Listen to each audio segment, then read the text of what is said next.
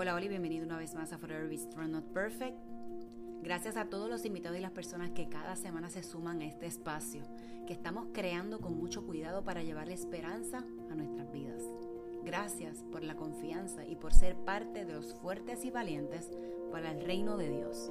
Este episodio es sacado y presentado los martes de Valientes vía Instagram de cada semana. Un proyecto que con la intención de que juntos podamos vivir, aprender del ejemplo y el amor de Jesús.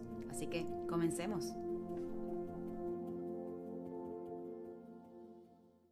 Mira, yo, yo voy a cogerte como dos minutitos, tal vez, a lo mejor no tanto, pero quiero excusarme porque la semana pasada y la semana anterior yo estoy utilizando los live para, con, ¿verdad? Con los inalámbricos. Y por alguna razón que yo no entiendo, porque yo estaba haciendo el live con las demás personas y nadie estaba interrumpiendo a nadie, había momentos que se veía interrumpido, Oh, como wow. si yo no terminara la pregunta, entonces la persona estuviera hablando por encima de lo que estaba diciendo. So, hoy lo voy a intentar, vuelvo a los cablecitos estos, por recomendación de mi esposito, a ver si, ¿verdad? Si Sí, todo sí. corre bien, porque me dio esta cosita en el corazón, porque yo digo, ¿cómo va a Sí, no, yo te entiendo. Y yo puede no, me, no me puse los míos. pero no es no es lo el- mismo. Los míos, Así como van que- y vienen, yo dije, déjame asegurarme de que me quedo aquí y ella me va a escuchar. Pero por eso te dije, si me escuchas bien, porque estoy aquí calibrando el volumen. Y, y yo decía, pues vamos entonces, nos vamos en el nombre del Señor. Súper bien. Así es. Así que bienvenidos a aquellos, ¿verdad?, que se están conectando, que no conocen de Forever. Mi nombre es Jessie Gordian y ya este proyectito lo llevamos casi un, casi un año. Ahora en septiembre cumplimos DH. Yo creo que en la semana que viene cumplo un año. Y ha sido maravilloso, sí. Muchos invitados me han dicho que sí, personas que no conozco, así como tenemos nuestra valiente de hoy. O sea, y es con el mismo propósito, ¿verdad? De poder llevarle a otras personas un pedazo de esperanza, ¿verdad? Y esa semillita que podamos tirar para que podamos ser bendecidos y que también, ¿verdad? Y las personas se sientan abrazadas y cuidadas por, Amén. por el mensaje que Dios pone en el corazón. Así que eso es lo más importante. Esto aquí no es, no es Jesse, esto es por parte de. Dios y todos estos valientes bueno. se, se han unido de una manera extraordinaria. Ojami, Así que- mismo, como si fuera OJ. Gracias. ¿Es Ohami? Ok. No, no, te va a salir Yo decía, Dios mío, que- que- que no me salga un disparate. Me estaban preguntando cómo conectarse. Vamos a ver si aquí las ayudamos a todas. Vamos a ver aquí. Estoy, estoy aquí Ay, dándole a mí. sí, Estoy sí. aprendiendo, estoy aprendiendo. No, no eres la única, no eres la... Ah. Siéntete tranquila, pero súper tranquila. Porque pasa, ha pasado con varias personas de esa forma, que yo lo Sí, sigo yo he en las hecho redes bien y poquito, que bien hay poquitos, algunos que este, nunca habían porque hecho live. te dije, es bien Y me- gracioso que hay gente que puede, o sea, que le gusta más hacer live que en persona y yo soy al revés. Yo soy como que me gusta en persona y, y los lives me dan como que algún estrés, no sé por qué, ¿verdad? Será porque uno no tiene el control de que tienes a la gente contigo, pero La, la realidad es que yo no he, yo lo más que yo he hecho, ¿verdad? En la iglesia donde asisto, que hacemos los, lo que llamamos los círculos. Y ahí pues eh, he tenido la oportunidad de llevar, llevar un tema y a mí me encanta. Pero de poderlo llevar como todo encerronas, encerronas. a ese nivel. O sea, a Encerrona, tú me- no llegas ahí cuando tú vienes a ver que yo hago aquí, pero llegaste. Te lo digo, te lo digo, Jessy, es algo que tú caminas como esto, que tú lo dominas, pues es lo mismo, uno nunca piensa que vas a estar frente a personas ahí hablando y me- o en la radio y tú te quedas como, what I'm doing here, pero eso es el papito y su encerrona. Sí, sí. Qué Sí. bien, qué bien. Te van a hacer muchas, te van a hacer muchas, muchas. una encerrona así. Así que. No, no, no. Yo estoy, tran- yo, yo estoy tranquila. Lo que pasa es que yo comencé, a- digo, yo estoy haciendo los podcasts. Que comencé en la pandemia, que no, no podía ir a los círculos, no podía ir a la iglesia, no tenía comunidad, me encerraron. Claro. Y yo estaba como, yo decía, Dios mío, Señor, ¿qué yo puedo hacer? Porque honestamente no, no, o sea, me siento que no estoy haciendo nada claro. uno está haciendo porque tiene su familia y ese es, ¿verdad? El, primer ministerio, pero también nos Sí. estábamos volviendo loquitos juntos. Así que había una realidad dentro de todo esto. Y de momento yo siempre desde que comenzaron los podcasts, siempre he consumido porque se me hace más fácil. No me distraigo, puedo trabajar y no estoy ahí como que pendiente. Y eso sí los manejo Sí. sola. Pero no es lo mismo Mira, por porque ahí sigo se estando, una ¿verdad? bella preciosa se no llama. Ney. Estoy aprendiendo, Jessie. Estoy aprendiendo a leerla. Ah, sí. Bella, te amo mucho. Una amiguita bella que conocí allí en Nueva Vida, hermosa por demás. Gente linda. Es, es gente bien linda. Sí. Qué chévere, me gusta. Me, me encanta verla. Cuando, cuando yo digo que Dios se las ingenia para, yo les digo que nosotros somos una pieza en su rompecabezas y se las ingenia para conectarnos de alguna forma. Y es tan bonito poder Ay, sí, reconocer esto es bien lindo. la que esto de nos va a otras traer. personas, Mira, te voy a dar la cabeza. Yo empecé así, podcast. Yo empecé un año eh, así, virtual. Ay, Dios. Exactamente eso. Cuando cumplí un año, el Señor dijo, ok, it's the time to go live. Pero live no así, Ay, Dios sino live con la gente.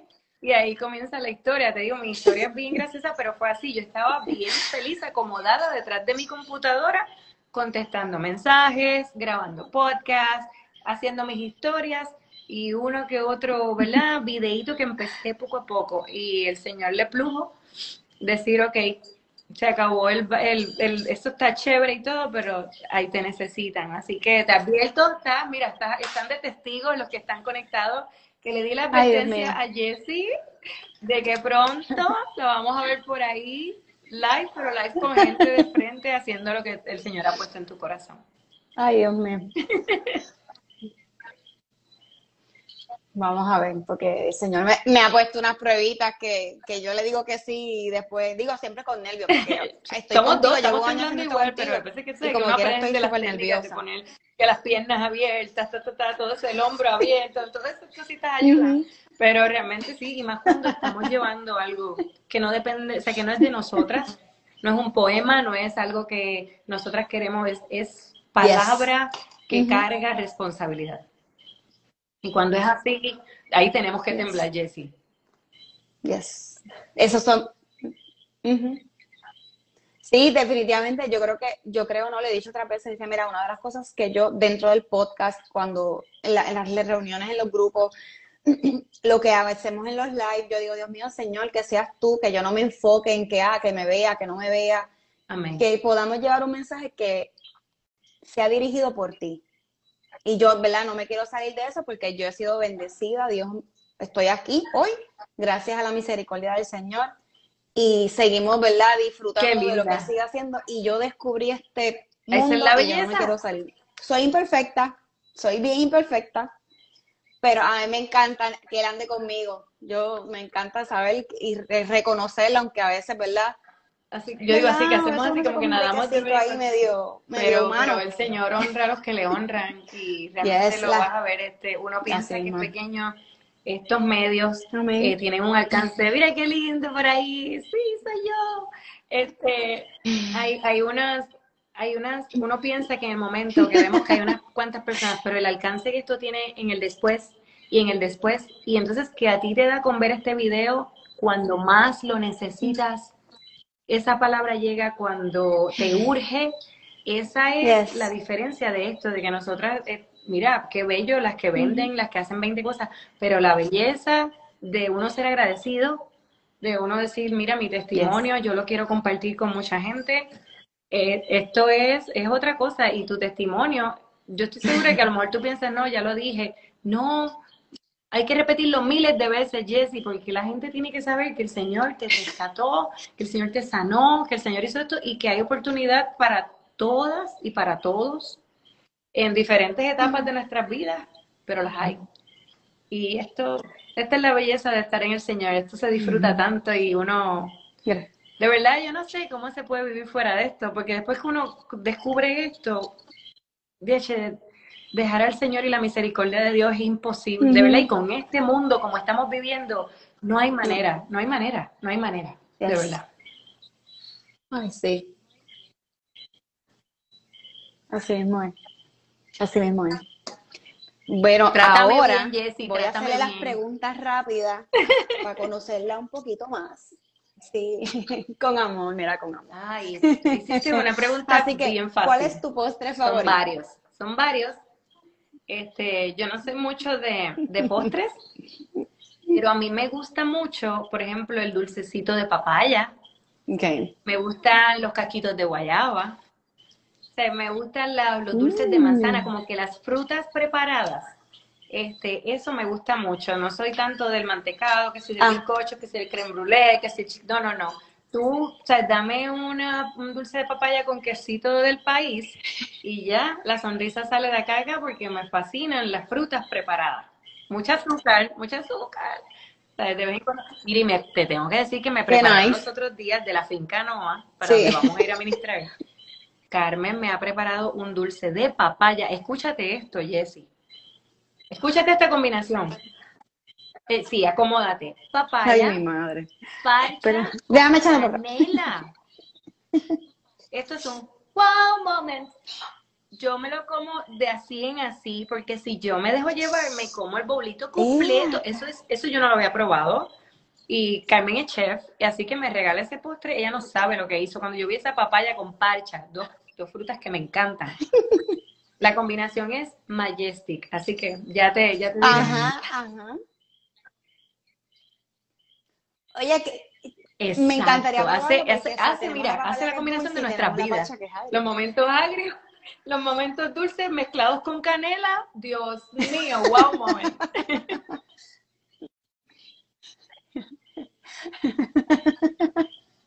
Me esa es encanta la eso. finca Noa porque Esa- nos esa es la- mudamos, ¿verdad? porque Fernán va a estar un- en Villapra, pausa un tiempo y entonces estamos mudados, sí, se cogió unas vacaciones sin permiso, no, no. Mm. Pero Fernán tuvo la deferencia de llevarme a conocer a Carmen y entonces ahora vamos a estar en Finca Noa, es en Tua Baja, porque ahora estamos más cerca, Ok. estamos en el área metro, así que estamos, nuestro próximo evento es acá en Tua Baja. Ah, más cerca. Sí, sí, sí, eso fue un preview.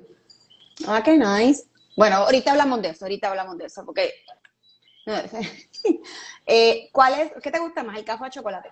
Tiene, mira, el café es el ma- la mañana Vale. ese chocolatito por la estamos noche bien. es otra cosa. Ay, qué rico, Leer y escribir. qué rico. ¿Cuál es tu pasatiempo favorito? Nice. me ¿Te gustaría encantaría? mucho, ¿A dónde te eh, encantaría viajar? gloria a Dios, porque va a pasar a Israel. Me gusta mucho, especialmente Galilea.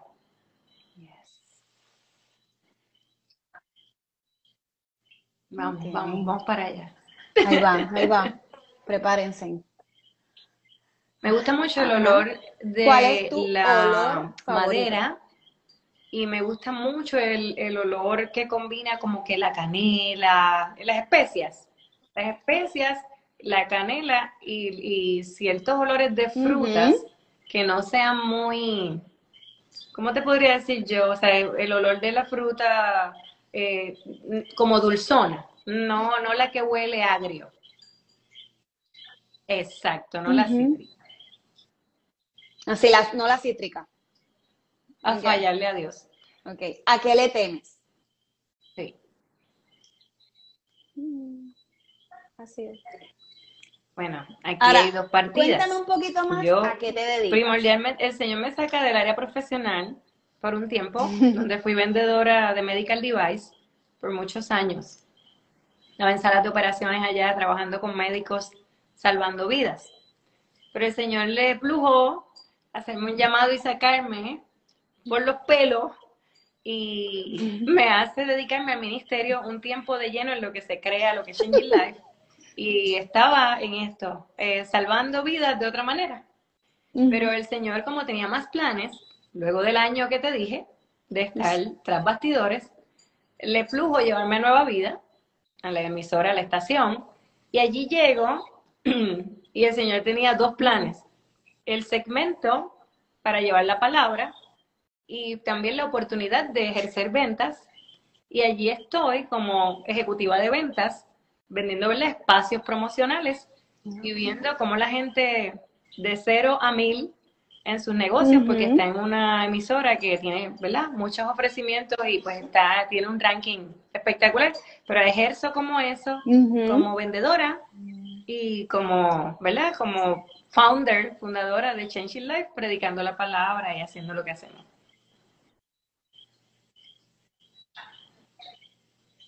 Qué brutal, qué brutal porque, o sea, te, te gusta hacer ¿Quieres un secreto? venías de, ¿Quieres un de- secreto? de otro lugar vendiendo. No me gustaba vender. Toda la vida he hecho algo No. que yo decía, yo no quiero vender, siempre lo dije. Pero como nosotros, ¿verdad? Dios dirige nuestra vida. Lo que pasa es que la venta yo la veo como yo te ayudo, yo te facilito, Mm. yo busco qué tú necesitas. Y gracias a Dios, como te dije, vengo de ayudar a que la gente tenga mejor calidad de vida, porque eran los que se le ponían los, las mallitas en el corazón, para que, pues, los que le dan ataquecitos al corazón y todo eso. Y en, en la parte de ahora, pues, es ayudar a este negociante que de verdad quiere llegar a la- al público deseado. Y no lo veo como que, ay, te voy a vender un paquete promocional. No es, ok, vamos a ver qué tú necesitas, vamos a ver cómo te ayudamos, llegaste al lugar indicado. Y es de esta manera, como educando, ayudando y creando, porque si lo veo como que te voy a vender algo, no me, no me gusta, no me gusta. No lo- Yo te entiendo, a mí, a mí nunca me ha gustado, o sea, yo he hecho varias cosas desde jovencita. Me acuerdo que comencé como vendiendo camisas, como al por mayor, qué sé yo. Y yo las ofrecía, pero La caridad, la caridad. no las cobraba. O sea, bendito. Bendito, o sea, tengan compasión, gracias a Dios que era familia, que a lo mejor ustedes me cogían pobre, pena, yo, pobre niña. yo te voy a contar, esto lo sabe muy poca gente. Ay, Dios mío, era ¿Tú horrible. te acuerdas que, sí, no sí. sé si para cuando eras niña, tal vez no, porque yo, yo tengo un poco más de edad, eh, nos regalaban los nuevos, los, los, los nuevos testamentos chiquitititos. ¿Te acuerdas de ellos? Los azulitos. Pues este que está aquí, Los Eh, azules, lo carpeta azul. A cinco centavos. Cinco centavos lo fui subiendo un poquito porque yo sacaba, yo como, no sé, porque mis papás pues eran La ministros. letrita chiquita. Pues yo conseguía de la iglesia todo y yo los vendía, cinco centavos, ta, ta, ta, y yo siempre buscaba, yo vendía las crayolas, yo vendía los Nuevos Testamentos. O sea, que la venta estaba en mí, pero yo le facilitaba, yo no, tú tienes que leer la Biblia, toma, dame cinco centavos, así. Así que eso es parte de, de la historia que nadie, yo creo que te estoy diciendo algo a ti que no le he contado a nadie. Sí, lo sé, lo sé. Se va a quedar aquí grabado, así que dos o tres, dos o tres, Exacto, ¿no? exacto. ¿En qué cosas sabes de mí? A lo mejor alguno diga, yo, yo sí sé.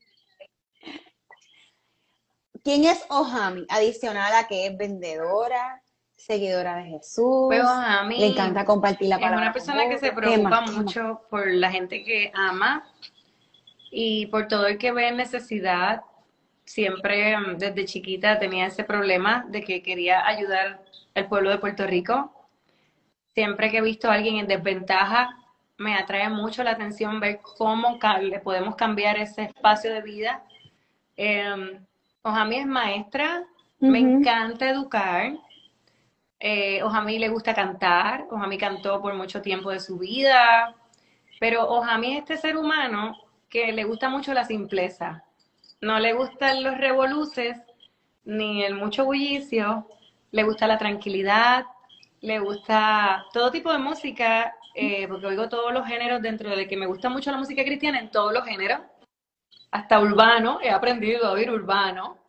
Este, pero lo que te quiero decir es que dentro de todo eso, para mí, se hace más bonito que tú me quieres decir algo, no te tienes que esmerar en darme un detalle. Tú me puedes dar una servilleta con un mensaje escrito en la servilleta y tú marcas mi vida o compartes una lectura conmigo y con eso tú marcas mi vida. No te tienes que esforzar por, por algo rebuscado, como todas las nenas. Me gustan las cosas bonitas.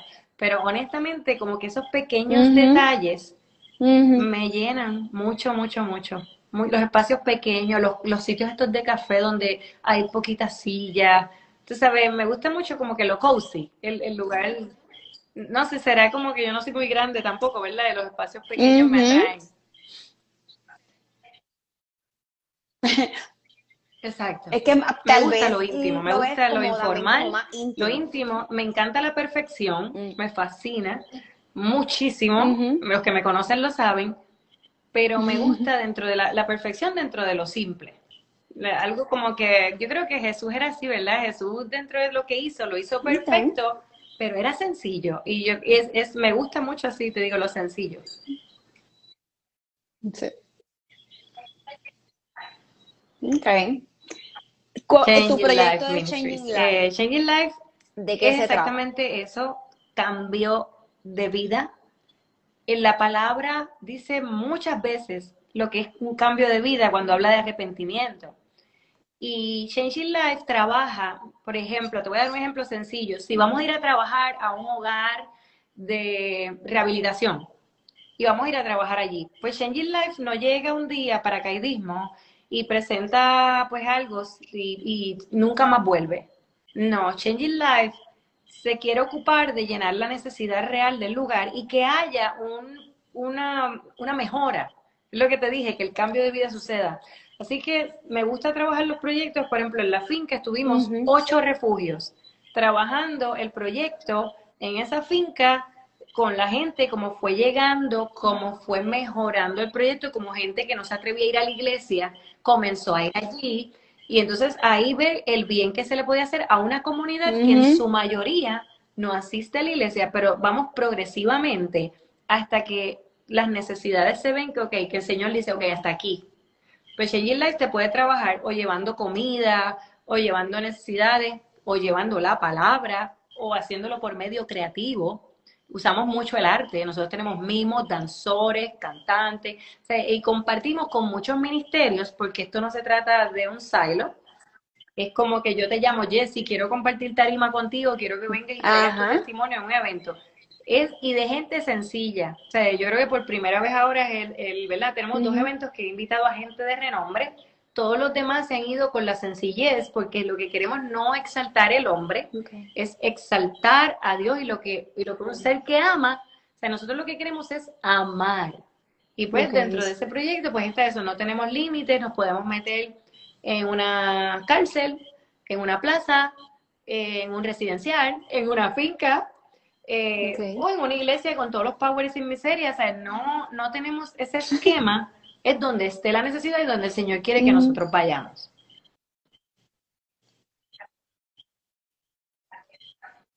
Sí, porque, ¿verdad? Para aquellos que a veces dicen, ah, la iglesia, pues sí, la iglesia es una estructura que, que sí, que se llama iglesia. El significado aparece como que eso.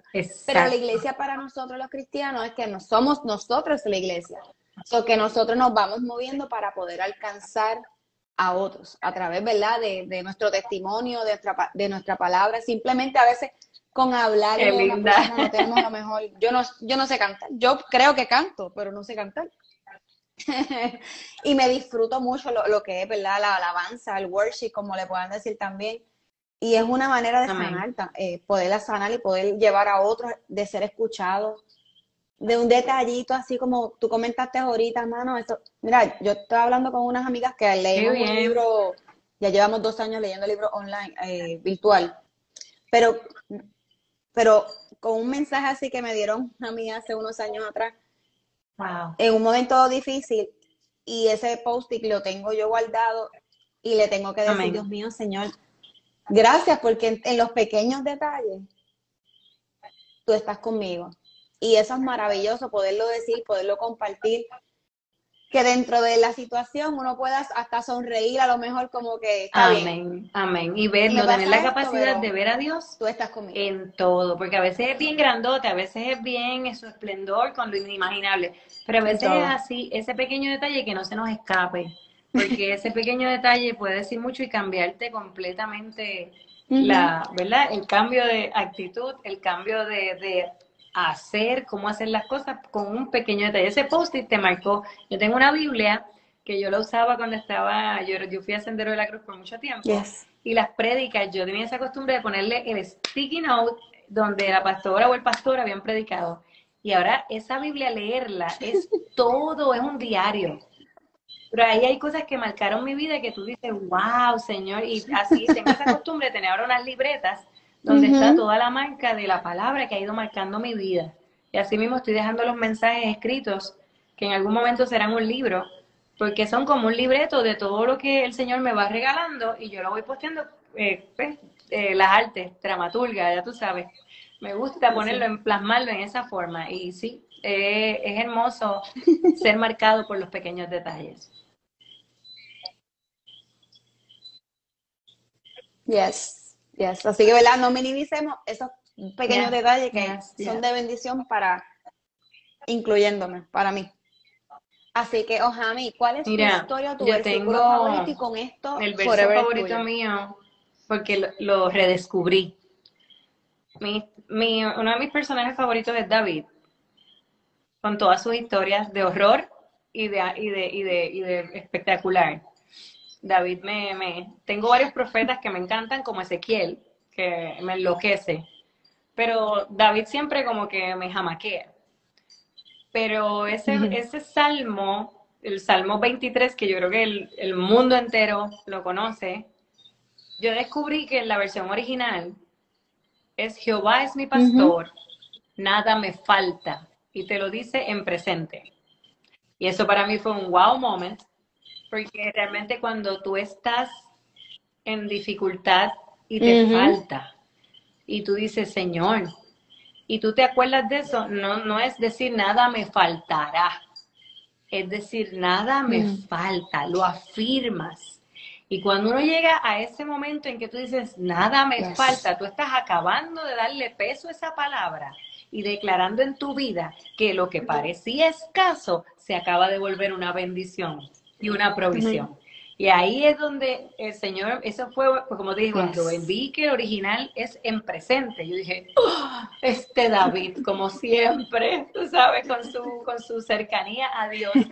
Y como en ese salmo, tú sabes que él se presta como pastor, pero como oveja y como guerrero, que él pone los tres papeles en ese salmo tan pequeño, pues a mí me mata, porque tú vas cambiando de personaje, tú vas caminando con como oveja, como pastor y como guerrero, y tú, o sea, de momento tú te ves como, qué mucho dijo, en, creo que son seis versículos, o sea, eso es una cosa.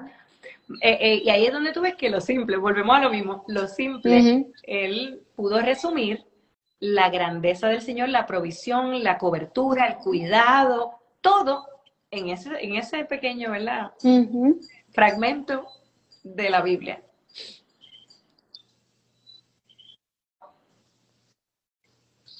Sabes que ese, ese versículo, digo, ese capítulo me lo dieron cuando yo era bien jovencita y lo tuve por muchos años conmigo, eh, ahí como bien marcado y tenía hasta una foto de mí, ¿verdad? En aquel caso cuando viví en mi casa con mi papá y mi hermana, una foto de nosotros. Yo creo que debe estar por ahí en, al, en algún Eso, Yo te iba a decir los otros días, porque allá, somos jóvenes. Hace un poquito años nomás. claro. Así que, Jaime, Forever es tuyo y queremos deleitarnos. Bueno, pues yo te voy a incluir, Jessy, así que yo voy a estar hablando contigo y hablando con nuestra audiencia, porque realmente esto es un mensaje que esta es la tercera vez que lo, la cuarta vez, honestamente, pero siempre en cada uno de ellos tiene un viraje distinto. Pero es que el Señor me decía que había urgencia de que esta palabra se hable. Y cuando tú me citaste, eh, llegó, boom. O sea, fue como que vas a hablarle esto. Y es que, ¿te acuerdas que te dije que uno de mis personajes favoritos es David? Y siempre David está como que en mi memoria, porque tan imperfecto, pero tan acuerdo con lo que Dios quería, ¿verdad? Su corazón estaba de acuerdo con el corazón de Dios. Y hoy yo quiero navegar como que en ese Primera de Samuel, que es uno de mis libros favoritos. Primera y Segunda de Samuel es una cosa que yo no me canso de leerlo este, porque tiene tanta y tanta y tanta historia, me fascina la historia. Pero hoy yo no voy a hablar de David. Hoy yo voy a hablar, me voy a enfocar en Saúl. Que cuando uno dice Saúl, como que le cambia la sonrisa y uno dice, ¿en serio? ¿Qué me tienes que decir de Saúl? Porque todos tenemos ese pedigrí de Saúl de que, ay, ese rey que se equivocó, que aquí, que allá. Pero eh, el Señor me hablaba cuando yo estuve, fue que yo me, me encontré por accidente con la historia de Saúl y el origen de cómo fue su reinado. Y hoy yo voy a ir a grosso modo, yo te voy a llevar bien rápido para que veamos la esencia de lo que quiero que, nos llevemos para reflexionar en esto. Y es que nosotras hablábamos ahorita de lo, de lo bueno que es Dios en los pequeños detalles. Pero a veces Dios nos da grandes detalles, grandes oportunidades. Y nosotras estamos como en un canal, y nosotros, ¿verdad? Porque somos nenes y nenas, estamos en canales que no nos permiten apreciar todas esas oportunidades que Dios nos ha dado. Y por eso se nos olvida. ¿verdad? Este, y la palabra está ahí para hacer ese recordatorio. Y en esta historia que empieza desde 1 Samuel 7, hablaba de lo que estaba pasando en la transición que estaba pasando el pueblo de Israel, porque estaba ya con el último juez, que era Samuel, que era profeta, consejero, juez. Él tenía un montón de sombreros, como nos pasa a muchos, y a muchos pastores, a muchos ministros, que a muchos sombreros tenemos. Y él había hecho todo muy bien, contrario a, a fueron 200 años de jueces gobernando, unos haciendo lo que les daba la gana, otros haciendo lo que Dios decía. O sea, tenemos un Gedeón, tenemos una Débora, pero tenemos unos cuantos que ni se pueden mencionar porque de verdad dan vergüenza. Pero sí, porque yo veo esta- esto es como una novela, tú dices, ay Dios mío, pero qué cosa más bárbara. La cosa es que este pueblo llega a un punto en que ya Samuelito está viejito, este profeta llegó a viejito, sus hijos no eran muy cristianos, y el pueblo le pide al rey que, ¿verdad? Porque que la- lo que pasa es que ellos utilizan, ahí quiero, quiero puntualizar que ellos utilizan, esto es en 1 Samuel 8, mira qué rápido pasamos un capítulo, eh, y en 1 Samuel 8 del 9 al 5 ellos le hablan de que ellos querían un rey, eh, porque ya Samuel estaba muy anciano y ellos querían ser como las demás naciones. Mira, mira esto, yo quiero ser como los otros. Es que esto es, esto no pa, mira, las redes están llenas, pero empapadas, y la gente cada día es más viciada con las redes porque todos los días veo algo que yo quiero, que yo anhelo. Tú me creas esa necesidad en las redes, el, el- el feed, que exactamente es eso, te alimenta el ojo, el feed está alimentando, está alimentando tu ojo, tu oído, tus sentidos para que tú desees algo que otro tiene. Las redes pegaron con eso, más eh, una red como Facebook le da oportunidad a la gente de expresar lo que es para que todo el mundo los conozca. Así que eso era una necesidad que había en la gente. La gente quería Ajá. que la gente, o sea, que la gente supiera quiénes eran ellos. Mucha gente le encanta eso. Pero entonces tú siempre estás viendo que estas fotos que nos enseñan a tirarnos desde arriba, que si para que salgas más flaca, eso yo lo estoy aprendiendo que si el filtro, que si aquello, que si lo otro. Todo es porque yo quiero parecerme a. Ahora mismo tenemos los, ¿cómo es que se llaman los emojis estos? Ujú. Corrígeme, el- los avatars. Que ahora la gente, hay gente que tú no le vuelves a ver Los la cara ya. Tú lo que ves es un avatar. No se, no se dan, no se percatan que viven persiguiendo la perfección de un muñequito que tiene la piel perfecta, la nariz perfilada, los ojitos así, y no te percatas de que estás deseando algo que tú ni tienes idea si existe, si es real, si es bueno o si es malo. No lo tienes. Yes. Así que esto es histórico. El pueblo le parecía más lindo lo que las naciones tenían. Y te, te digo, los reyes de esas naciones hacían lo que le daba la gana con el pueblo. Pero ellos veían la parte de 300, como la película 300, de que dirigía el ejército, de que todo era bien, el rey bien majestuoso y que el pueblo que viva el rey. Y era una cosa como que esa nación se veía tan poderosa y tan impetuosa y Ujú. realmente ellos no sabían que esa gente tenía que entregarle un 10% de sus pertenencias, sus hijos eran esclavos del ejército, las hijas eran esclavas de, de lo, como yo le digo, los otros días le decía, de los bakeries del rey, eh, tenían que, que o sea, tú perdías como persona lo que tenías. Y este pueblo tenía de todo, tenían de todo, y iban, estaban pasando a un gobierno donde iban a tener que entregarle al monarca sus pertenencias. Y a ellos no les importó, no importó. Mm. Y la, la actitud de Samuel fue decirle, Señor, eh, esta gente, mira, o sea, y el Señor que le dice, chico Samuel, esta gente me está abandonando a mí desde que salió de Egipto. Desde que salió de Egipto, no me quieren. Ellos me abandonan por todo. Así que Samuel no lo tomó personal, que es un consejo que doy hoy. Eh, mira, hay gente que te va a dejar a mitad de camino. Es más, a principio o casi al final del camino, cuando tú más confías en un ser humano, el ser humano te puede abandonar, puede interpretar algo incorrecto, puede interpretar lo correcto porque tú te equivoques y va a tomar una acción porque el ser humano es imperfecto. Pero si nosotros tomamos todas ese tipo de acciones, si, si tú un día te levantas por el lado izquierdo de la cama, tienes mucho dolor y nos tocaba encontrarnos y ese día me hablas un poco más seria o me dices algo que me siento como que le pasa a Jessie. Y yo lo tomo personal, yo, eso es que Jessie ya no me quiere, que Jessie no quiere que yo vuelva a hacer un live con ella, que Jessie no me quiere invitar, este tipo de cosas bobitas que nos llegan. Oye, pero que nos hieren. Hieren. Y eso le estaba pasando a Samuel. Samuel se sintió mal. le estás diciendo viejo y que ya no sirve. Las dos cosas a la vez. Ay, que tus hijos menos. Lo de los hijos tenían razón, pero son sus hijos.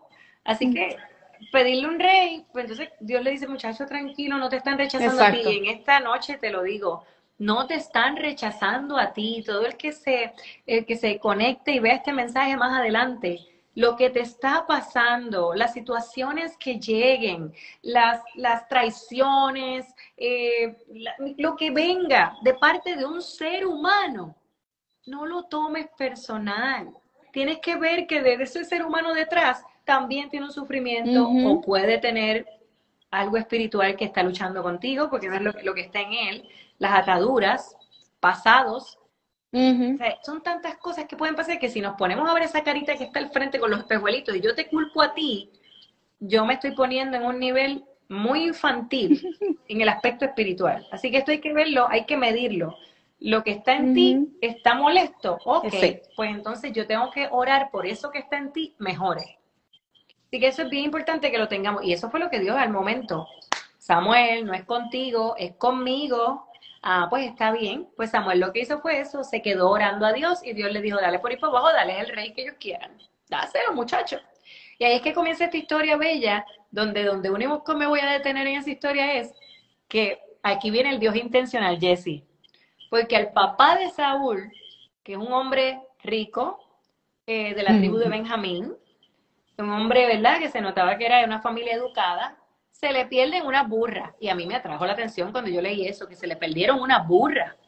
Y yo decía, pero no se le podía, no se le podía perder algo mejor, unas burras.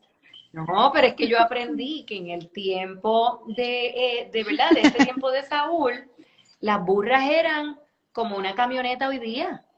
Eran multiusos, todo el mundo quería una, eh, todo el mundo quería un burrito, todo el mundo quería un asna, ¿verdad? Porque son diferentes versiones. Mira, y en realidad el tener muchas, porque él tenía muchas, eh, era una persona que tenía dinero. Así que todo el mundo decía que hasta las familias pobres, me puse a leer, ¿verdad? los estudiosos dicen que hasta las familias pobres por lo menos tenían uno, un burrito o una burrita. Y la cosa es que el papá le pide a Saúl, vete, vete con, con, con un sirviente o vete con un ayudante, que es la versión que yo estoy usando, vete a buscar las burras por las montañas de Efraín, vete por ahí para abajo. Mira, yo me puse a ver la distancia, Jessy. Saúl tuvo que caminar mucho, o sea, fueron tres a cuatro días buscando burras. Y yo digo, pero ponte a pensar, vamos, vamos a, ver a nosotras. De verdad que si eran un montón de burras, ¿tú crees que era tan fácil que se perdieran así que se desaparecieran? O sea, e, era como que, pero, pero no, y como las identificaba. esa habilidad, que si el en el rabo, que hacía aquello, que si, y tú sabes que antes se las inventaba, pero la cosa es como ellas se desaparecen completamente, ellos nunca las ven, tanto así que llegan hasta el punto donde Saúl le dice, mira, yo estoy bien preocupado por papi, papi ya debe estar preocupado por nosotros, más que por la burra, vamos a virar. Y el, y el sirviente le dice, chicos, ya estamos aquí bien cerca de la ciudad de Ramá, vamos allí que hay un vidente que le dice a todo el mundo las cosas y no se equivoca. Y entonces le dice, pero mira, mírate esto. Ya la primera preocupación de Saúl, ¿cuál era? Que papá no se molestara y no se preocupara. Y ahora a mí le, dice, bueno, lo que pasa es que no tenemos nada que darle, es evidente. Los videntes le llamaban videntes, luego le llamaron profetas. Pero en ese momento le decían vidente. Dice, pero ¿y qué le vamos a dar? Y viene ese mm. sirviente y saca su monedita, que tal vez era la paga que le habían dado a él. Dice, yo tengo aquí una monedita de plata que pesa 3 gramos, vamos a pagarle con esto. Pues dale, vamos. La cosa es que, para no hacerte el cuento largo, llegan a la ciudad donde vivía Samuel, que acababa de llegar de dar la ronda completa por Israel, que tardaba muchos meses. Y justo llegaba en esos momentos a Ramá. Mira, ¿tú crees que es casualidad? Amado, amada que estás escuchando esto, ¿tú crees que es casualidad? Salieron a buscar burras, no las encuentran. Llegan cerca de la ciudad donde vive el profeta. Y cuando van a llegar a donde está el profeta, Dios le había dicho al profeta el día antes que, se, que iba a encontrar al que iba a ser el rey de Israel. Casualidades. El Señor lo tiene todo en control, Jesse. Todo, todo. El Señor está orquestando. ¿Se te perdió algo? ¿Te cambiaron la agenda en el trabajo? Mm, ¿De momento te suspendieron algo? ¿O te montaron en un avión de repente? Mira, es que hay una agenda para ti de bien, de bienestar. Viene un encuentro divino. Así, que se estaba acercando un encuentro divino y así fue. Saúl se encuentra con Samuel y de para colmo le dice, mire, permiso, nosotros estamos buscando al vidente. Y él dice, mírame aquí, soy yo. Y, y esto es como que en ese momento, él le, le dice, o sea, a mí yo me lo veo como cuando, tú sabes que tú cuando vas a hablar, que tú haces como que tomas el aire, que tú dices, ah, si usted es el vidente, pues mire, que tú le vas a hacer la pregunta. Pues Samuel no lo dejó hablar.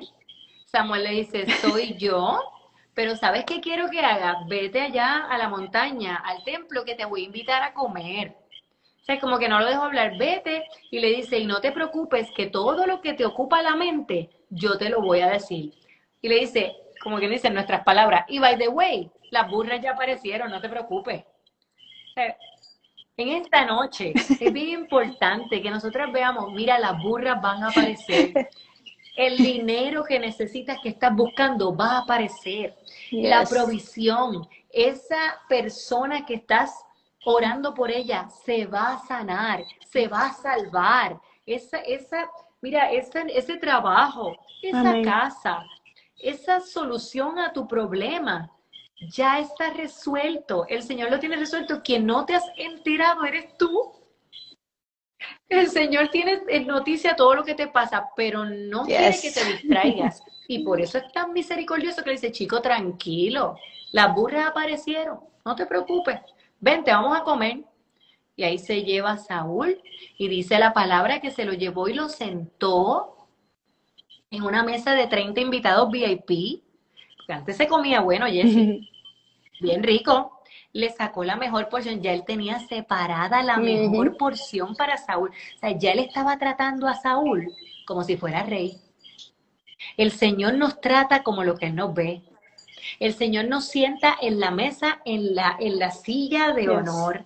El Señor nos sirve la mejor porción. Si tú estás viviendo migajas, si tú estás sentado en el lugar que no es en la mesa, tú no estás en la mesa correcta.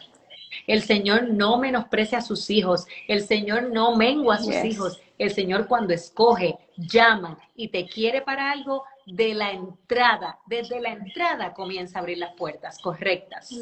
Así que si te estás encontrando con mucho alambre de púa, hay gente que tiene una historia como, no, eso es que, estas son las pruebas. No, no, no, cuidado, cuidado. Dios es un Dios de orden, Dios es un Dios perfecto y Dios te va a llevar de la mano todavía Saúl ni tenía idea, ¿verdad?, de lo que le iba a pasar, porque es, algo que se me quedó fue que él le dijo, vente, vamos a comer, que lo más importante ahora es que tú eres lo más importante para Israel, tú eres la salvación de Israel. Y ese muchacho casi infalta y le dice, no, no, espérate, espérate, espérate, espérate, espérate, espérate, espérate, Samuel. Yo soy, mira, Saúl le respondió que el futuro de Israel está en mis manos. No, no, no, no, no, tú estás equivocado. Tú no sabes ni quién yo soy. Yo soy de la tribu de Benjamín que esa tribu era la más chiquitita y era la que tenía el, background, tenía eh, eh, el, peritaje más malo, porque había pasado un desastre con esa tribu. Eh, él dice, y mi familia es la más insignificante, y ahí lo quiero detener. Al principio dijimos que el papá de, Saúl era rico, su familia no era la más insignificante pero Saúl tenía un menosprecio por sí mismo que se le nota desde que salió a buscar las burras. Bien preocupado por lo que va a decir papá, bien preocupado porque le tiene que pagar algo al vidente, bien preocupado porque quería saber dónde estaban las burras y lo único que le preocupa siempre es lo que él piensa. ¿Estás viendo? ¿Qué mentalidad tiene? Esa mentalidad nos limita. Estar viendo con nuestro lente lo que Dios tiene para nosotros. Nosotros tenemos que ponernos los lentes de Papito Dios y empezar a ver que no se trata de Ojami, que no se trata que Ojami sabe o deja de saber que Jesse, que tiene el talento, que no lo tiene. No, nosotros ponemos lo que somos a la disposición de el que nos ama y el que nos escogió y él se encarga de que todo salga bien porque no se trata ni de ti ni de mí, se trata de él en nosotros. Por eso es que tú puedes hacer tantas cosas cuando tienes el Espíritu de Dios. Y esto es lo que estaba empezando a pasarle a Saúl. Saúl estaba entrando en aguas profundas, como que accidentalmente, pero no era accidentalmente. Ya Dios lo había escogido, le había hablado al profeta, el profeta lo está tratando ya como un rey, lo llevó a comer, lo pone cómodo y después le prepara una camita, Jessy, bien rica, en la terraza de la casa y todo. Dicen que las terrazas era el lugar de más brisa, ¿verdad? En los tiempos de, de viento. Y le preparó una camita, y lo llevó y lo acostó. Y tú te imaginas, Jesse, él tenía ya tres días y pico de camino. Estaba bien sudado. Mm. Estaba buscando burras. Él tiene que haber caminado bastante. De hecho, yo vi las rutas, fue como un triángulo. Él, caminaron muchísimo. Estaba muerto de cansado. Debe haber dormido debajo de árboles, al lado de una roca. O sea, ellos no la pasaron bonito. Así que llegaron ahí, ese hombre cayó, ¡pum! Muerto en esa cama. Muerto en esa cama. Al otro día lo madrugaron. Pero levántate que te tengo que despachar, que tú tienes que regresar. Y entonces cuando salen de la casa de Samuel, le dice, dile a tu ayudante que se adelante. Mm. Mira, amado, amada que estás escuchando, qué bella, por ahí está Boricua Creativa. Mira, mi amado, mi amada, el Señor a veces no quiere que estés tan junto con cierta gente te acompañan en el camino, pero hay cosas que tú tienes que hacer solito, hay palabras que tú tienes que recibir solito.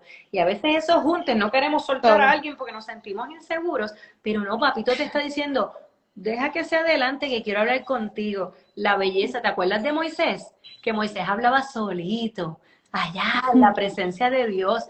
¿Cómo decía Jesús, Jesse? Se iba solo y dejaba a los discípulos por allá, porque ese momento que es un momento de intimidad, ahí es que tú recibes esa palabra que nadie más te la puede dar. Entonces, si tú sigues en compañía todo el tiempo, todo el tiempo, todo el tiempo, todo el tiempo, tú estás limitando. Por eso es que a veces decimos, Señor, pero es que tú no me hablas, pero tú tomas el espacio para escucharlo. Tú te sientas un momentito y te quedas calladito, no estás pa, pa, pa, pa, pa, pa, pa, amén.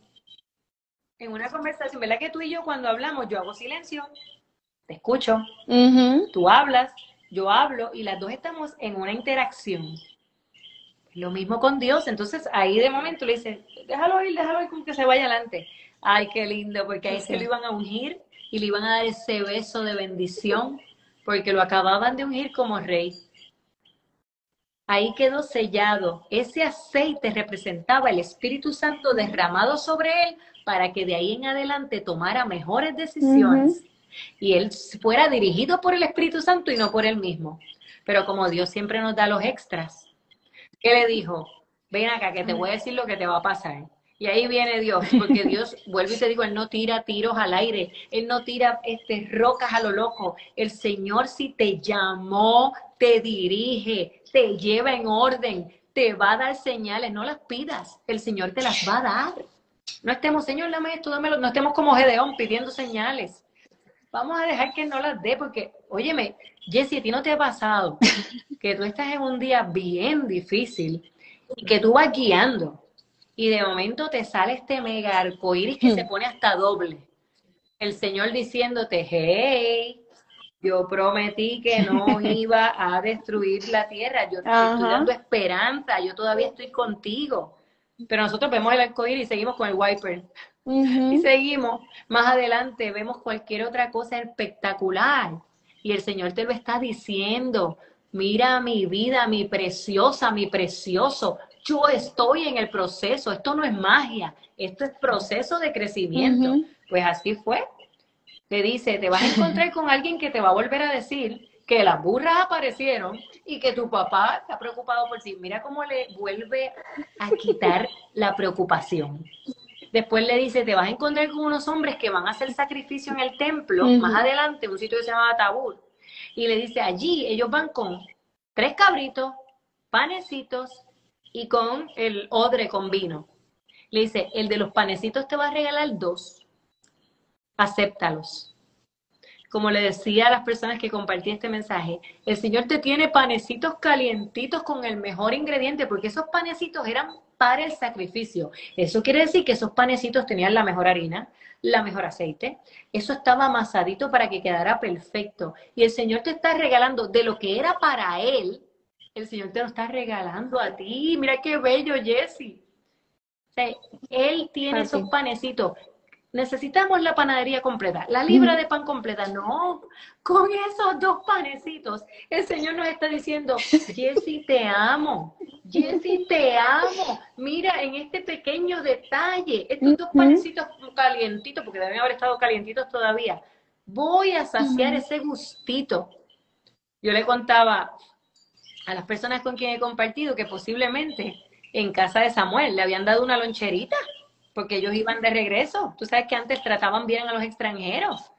Posiblemente ellos no tenían necesidad de comer pan, pero el Señor le plujo que comieran pan calientito de que iba a ser dedicado a él. El Señor siempre te va a traer ese extra. El Señor te va a traer ese detalle adicional que tú vas a hacer, como digo yo, ¡Ah! wow, moment porque es que así es Él, te sorprende y no te tiene que sorprender con riqueza, no te tiene que sorprender con cosas de marca, no te tiene que sorprender con grandes títulos, te puede sorprender con esta persona sencilla que te ame por lo que tú vales, no por lo que tienes ni por lo que haces.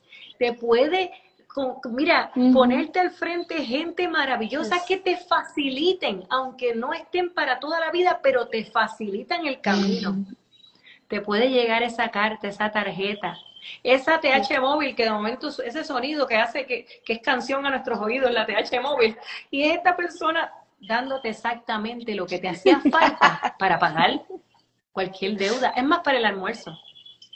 Es que el Señor no, nunca, nunca te va a dejar sin que, sin que tú tengas la provisión, pero te hace sentir, te doy panecitos calientes, para que te deleites en mí y sepas que en adición a lo que tienes, yo siempre te voy a dar, como decíamos ahorita, la papayita con queso del país. Yo te voy a. ¿Tú crees que ese regalo que me dio Carmen, la dueña de Finca Noa, no me mató? Porque me dio ese postre y cada vez que endulza mi paladar, yo siento a Dios que me dice: No es fácil, pero te voy a endulzar el paladar. Qué bello, ¿verdad? Y para no tardar mucho más de, ¿verdad? La historia, le dice, por último, te vas a encontrar con un grupo que viene adorando, son músicos, vienen cantando, y el grupo de adoración venía de camino. Y van a estar hablando lenguas y profetizando. Y tú vas a profetizar con ellos. Y él profetiza con ellos cuando se los encuentra porque le pasó todo tal y como le dijeron en el mismo día. Y ahí sale una frase que decía que hasta Saúl profetiza. Parece que Saúl era medio joya, era medio tremendito. Y cuando lo vieron profetizando, dos o tres dijeron, que te profetiza. ¿Cómo es posible? Sí, porque el Señor te va a cambiar de lo que eras a lo nuevo. Y el Señor está diciendo, mira, lo puedo cambiar de mentalidad, lo puedo cambiar de actitud, lo puedo hacer también a Él profetizar porque no se trata, otra vez te lo vuelvo a repetir, no se trataba de Saúl, se trataba de Dios en Saúl.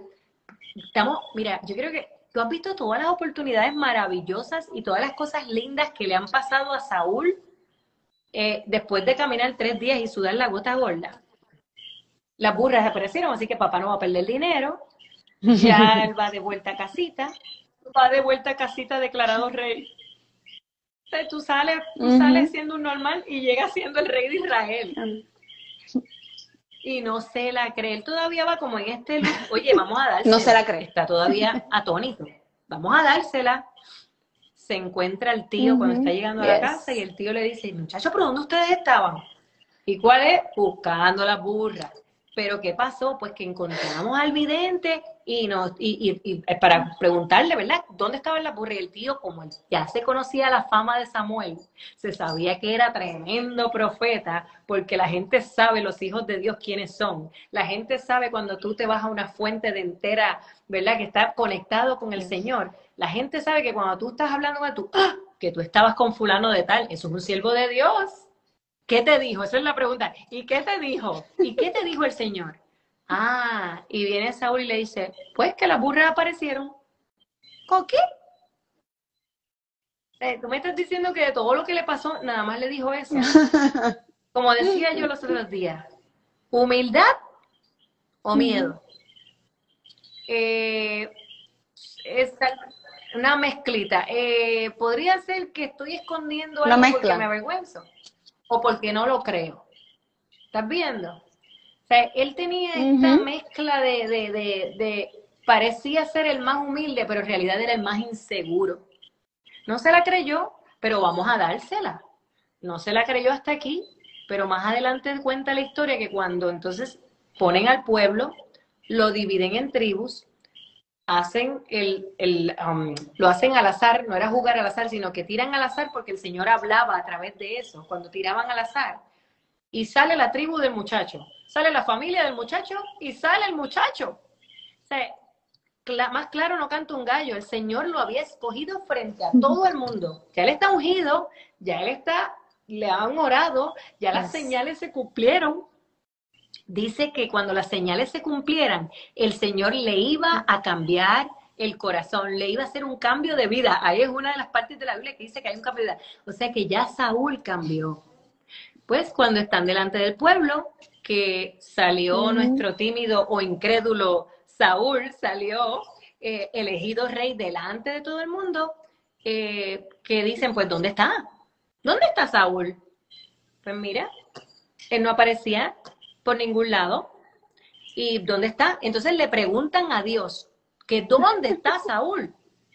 ¿Dónde estaba Saúl? Metido en el equipaje. Tú sabes, cuando en los hoteles tú llegas, que llega una gira de gente, que agarran todo el equipaje y lo ponen en un, en un storage. Pues antes hacían lo mismo, ponían todo ese equipaje, porque imagínate, están todas las tribus de Israel reunidas en Mizpa. ¿Tú sabes cuánto motete tenía que haber allí? ¿Tú sabes cuánta burra había allí con motete encima? y el chico se le ocurre meterse dentro del equipaje. Y cuando le preguntan a Dios, ¿dónde está Saúl? En el equipaje. Dios lo tiró al medio. Mira, amado, amada, no se te ocurra esconderte de Dios, porque no hay manera. El, David lo decía, ¿a dónde iré? ¿A dónde iré? David estaba tan certero de que sabía que si se iba debajo de la tierra, que si se iba al último lugar del mundo, el Señor iba a saber hasta lo que él pensaba antes de que él lo dijera. Lo dice. Así que si el Señor lo sabe todo, ¿cómo se te ocurre? Pero ahí es que tú vas viendo lo bebecito espiritual que era Saúl. Ignoraba que con esa bobera que hizo, que el Señor no lo va a tirar al medio. Amado, te voy a dar un consejo. No te escondas de lo que es inminente. Te llamaron. Hay que caminar, aunque vayamos, como decíamos ahorita, aunque estemos temblando. Vamos a temblar, pero frente a la presencia del Señor, no nos escondamos en el equipaje porque el Señor te va a tirar al medio y te va a buscar, y te voy a decir, te va a buscar hasta en el baño, te va a buscar. Mira, lo va a hacer, te va a hablar todo el mundo, te vas a parar en la plaza pública, te vas a parar en un lugar, en una fila este, del banco, te vas a parar en el supermercado, te vas a parar en la iglesia y te van a decir lo mismo. Y estás esperando, no esperes más, no esperes más. Dile que sigue el Señor y créele a Dios.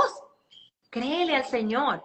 Pues ya sabemos que lo fueron a buscar a las maletas y lo sacaron. Y cuando sacaron al pequeño gigante, como digo yo, porque él era altísimo y no había ningún hombre del pueblo, le pasaba de aquí, de los hombros. ¿Tú sabes lo que es eso? Un manganzón, guapísimo, manganzón. Y ahí entonces Samuel dice, aquí está el rey el hombre que Dios eligió. Y aquí es donde quiero cerrar. Dios eligió a Saúl, Dios le dio todas las oportunidades maravillosas a Saúl. De hecho, le puso, ¿quién tenía de tutor? El mejor profeta, Samuel, nada más y nada menos que Samuel, con el pedigrí que tenía ese hombre. Y Samuel se lo había dicho, yo te voy a ayudar para que sepas cómo ser rey. Lo dice la palabra, que le iba a ayudar. ¿Tú sabes lo que es que Samuel te va a explicar cómo ser rey?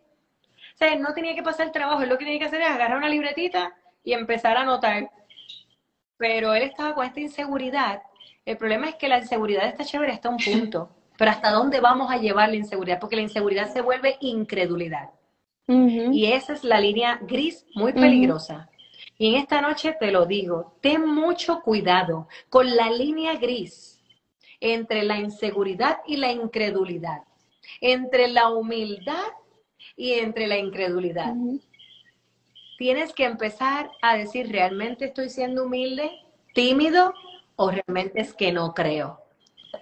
Y no está mal si no crees. Es tiempo de decirle al Señor, Señor, ayúdame a creer. Como le dijo el papá del chico que estaba endemoniado a Jesús, dijo, por favor, Jesús, necesito que me ayudes a creer.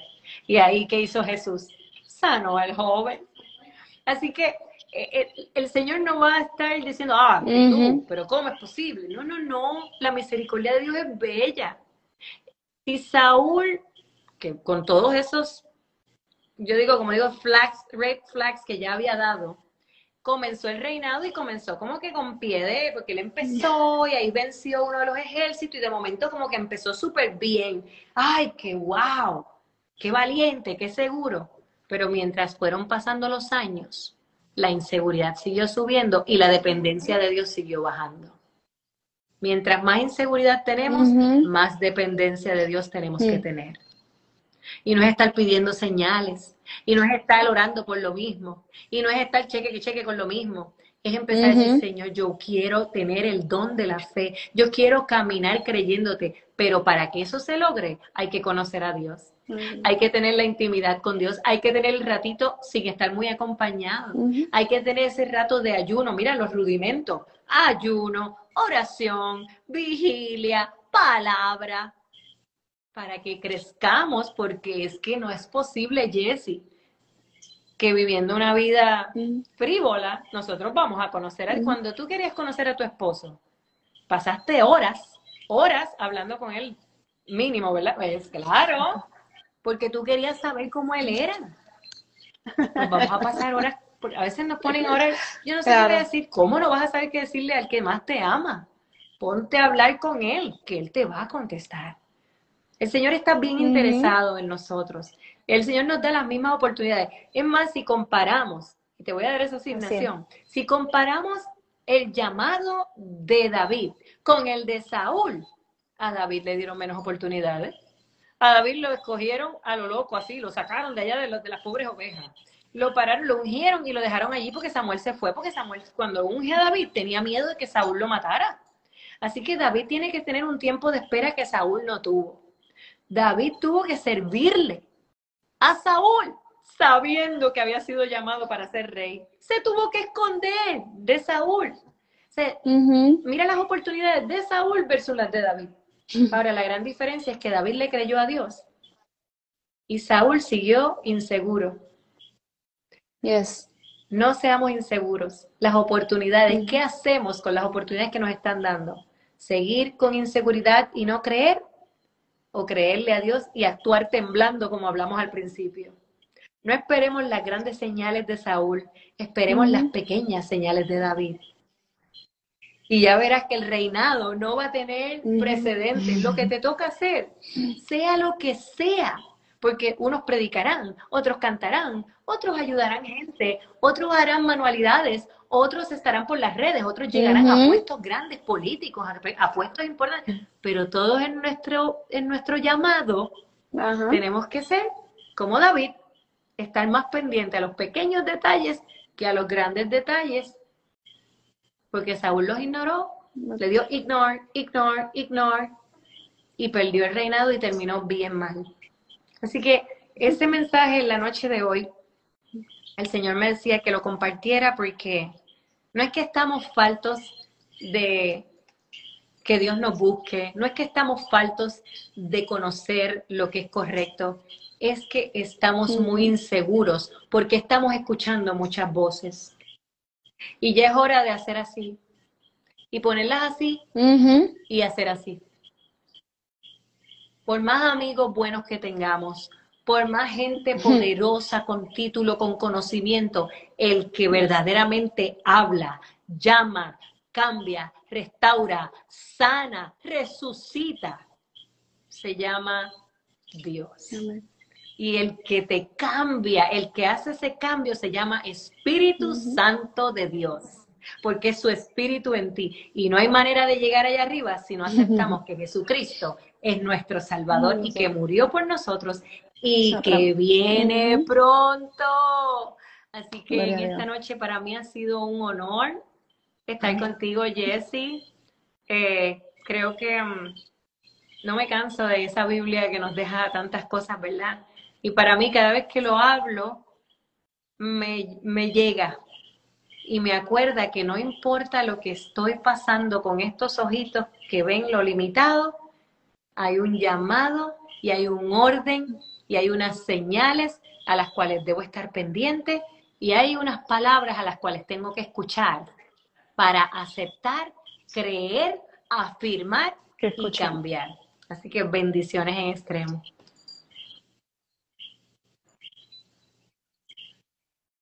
Wow. Ay, son estas noches que, mira, yo tengo que decirte que yo me he disfrutado todo como nena chiquita, pero obviamente con el pensamiento ya, ¿verdad? De, de la madurez, ¿verdad? Que he adquirido por Dios y en muchas ocasiones me he comportado, ¿verdad? Sí, no hago caso, hago lo que me da la gana y desde que comencé a, escuchar, a, mostrar un poquito más, yo digo un poquito más, eh, lo que él tiene para dar, definitivamente el ambiente completo cambia. Eh, eh, mi corazón cambia, mi, mis inseguridades cambian. en momentos, ¿verdad?, de, de, recibir un, un, resultado que uno no espera, en un momento de la vida de uno.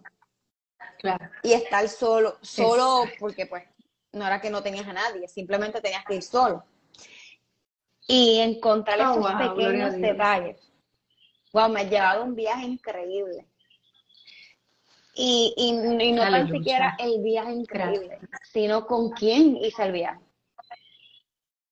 Y es maravilloso, ¿verdad? Que uno pueda recordar, recordar lo que Dios ha estado haciendo en la vida de cada uno de nosotros yo creo que Ojan y yo, algo que les queremos invitarles, díganle que sí, incluyanlo. No pensemos que a lo mejor, porque en mi caso yo no fui criada en el Evangelio, no somos dignos de poder llevarle a otras personas lo que él está, él, él está haciendo en nuestras vidas y poderlo transmitir a otros. Vamos a darnos la oportunidad, no minimicemos lo que, lo que Dios está haciendo en nosotros. Yo siempre digo que pues, nada más. Mira ejemplo los discípulos. Y creo que ahí nos podemos sentir, ¿verdad? Como que, ok, vamos a, vamos a irnos a bordo, vamos a montarnos con él, vamos a ver que él sigue guiando nuestros pasos porque es necesario, con tantas distracciones que hay.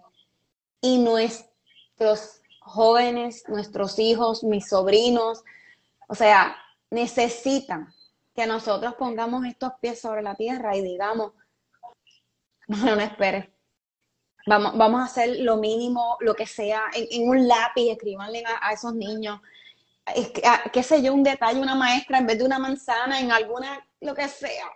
Vamos a, ser más empáticos y agradecidos espiritualmente hablando, porque mm. eso es lo que Dios quiere, y como dice Ojani, pues viene pronto, y si no modificamos unas cosas, yo no me quiero quedar abajo, yo quiero ver a mis amigos, quiero ver a mis hijos y a mi esposo, yo quiero ver a todo, o sea, disfrutarnos, y no estaba hablando con las amigas, montarnos con él en ese road trip que nos va a estar llevando a, al paraíso, yo digo, hay cosas que no imaginamos. A ti, te las doy a ti. Así que yo te doy las gracias ah, por, por bendecir, gracias por, por este maravilloso viaje, me sentí de, de, yo, me voy a, uno no puede estar acá.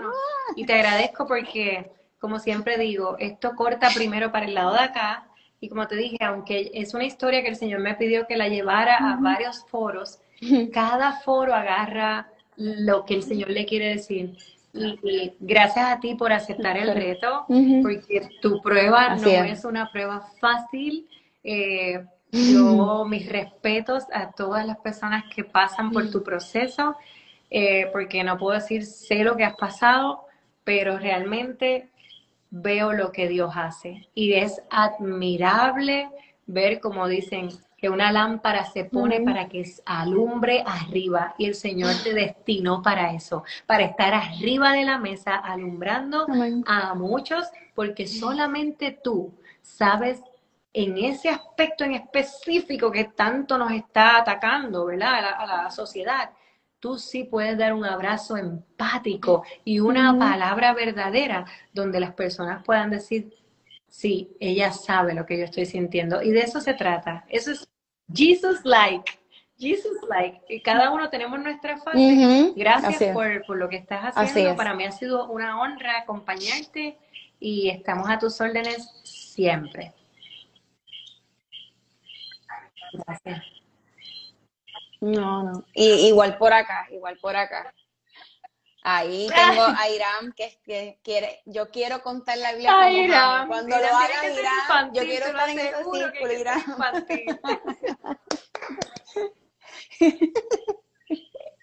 no, no, pero es que eh, fue, fue, otro, fue otro nivel, fue otro nivel, definitivamente. Y es maravilloso, es maravilloso poder escuchar y poder aprender, ¿verdad? De, lo que Dios hace en cada uno de nosotros. Así que no, no nos minimicemos, eh, sonriamos más, esperemos más de lo que Él, porque Él nos va a dar. Y a veces pensamos. Los panecitos, los panecitos, tienen los panecitos por ahí que están listos para aceptarlo. No las espera. Yes, yes. Yes, yes. Premiados, premiados, agrandados.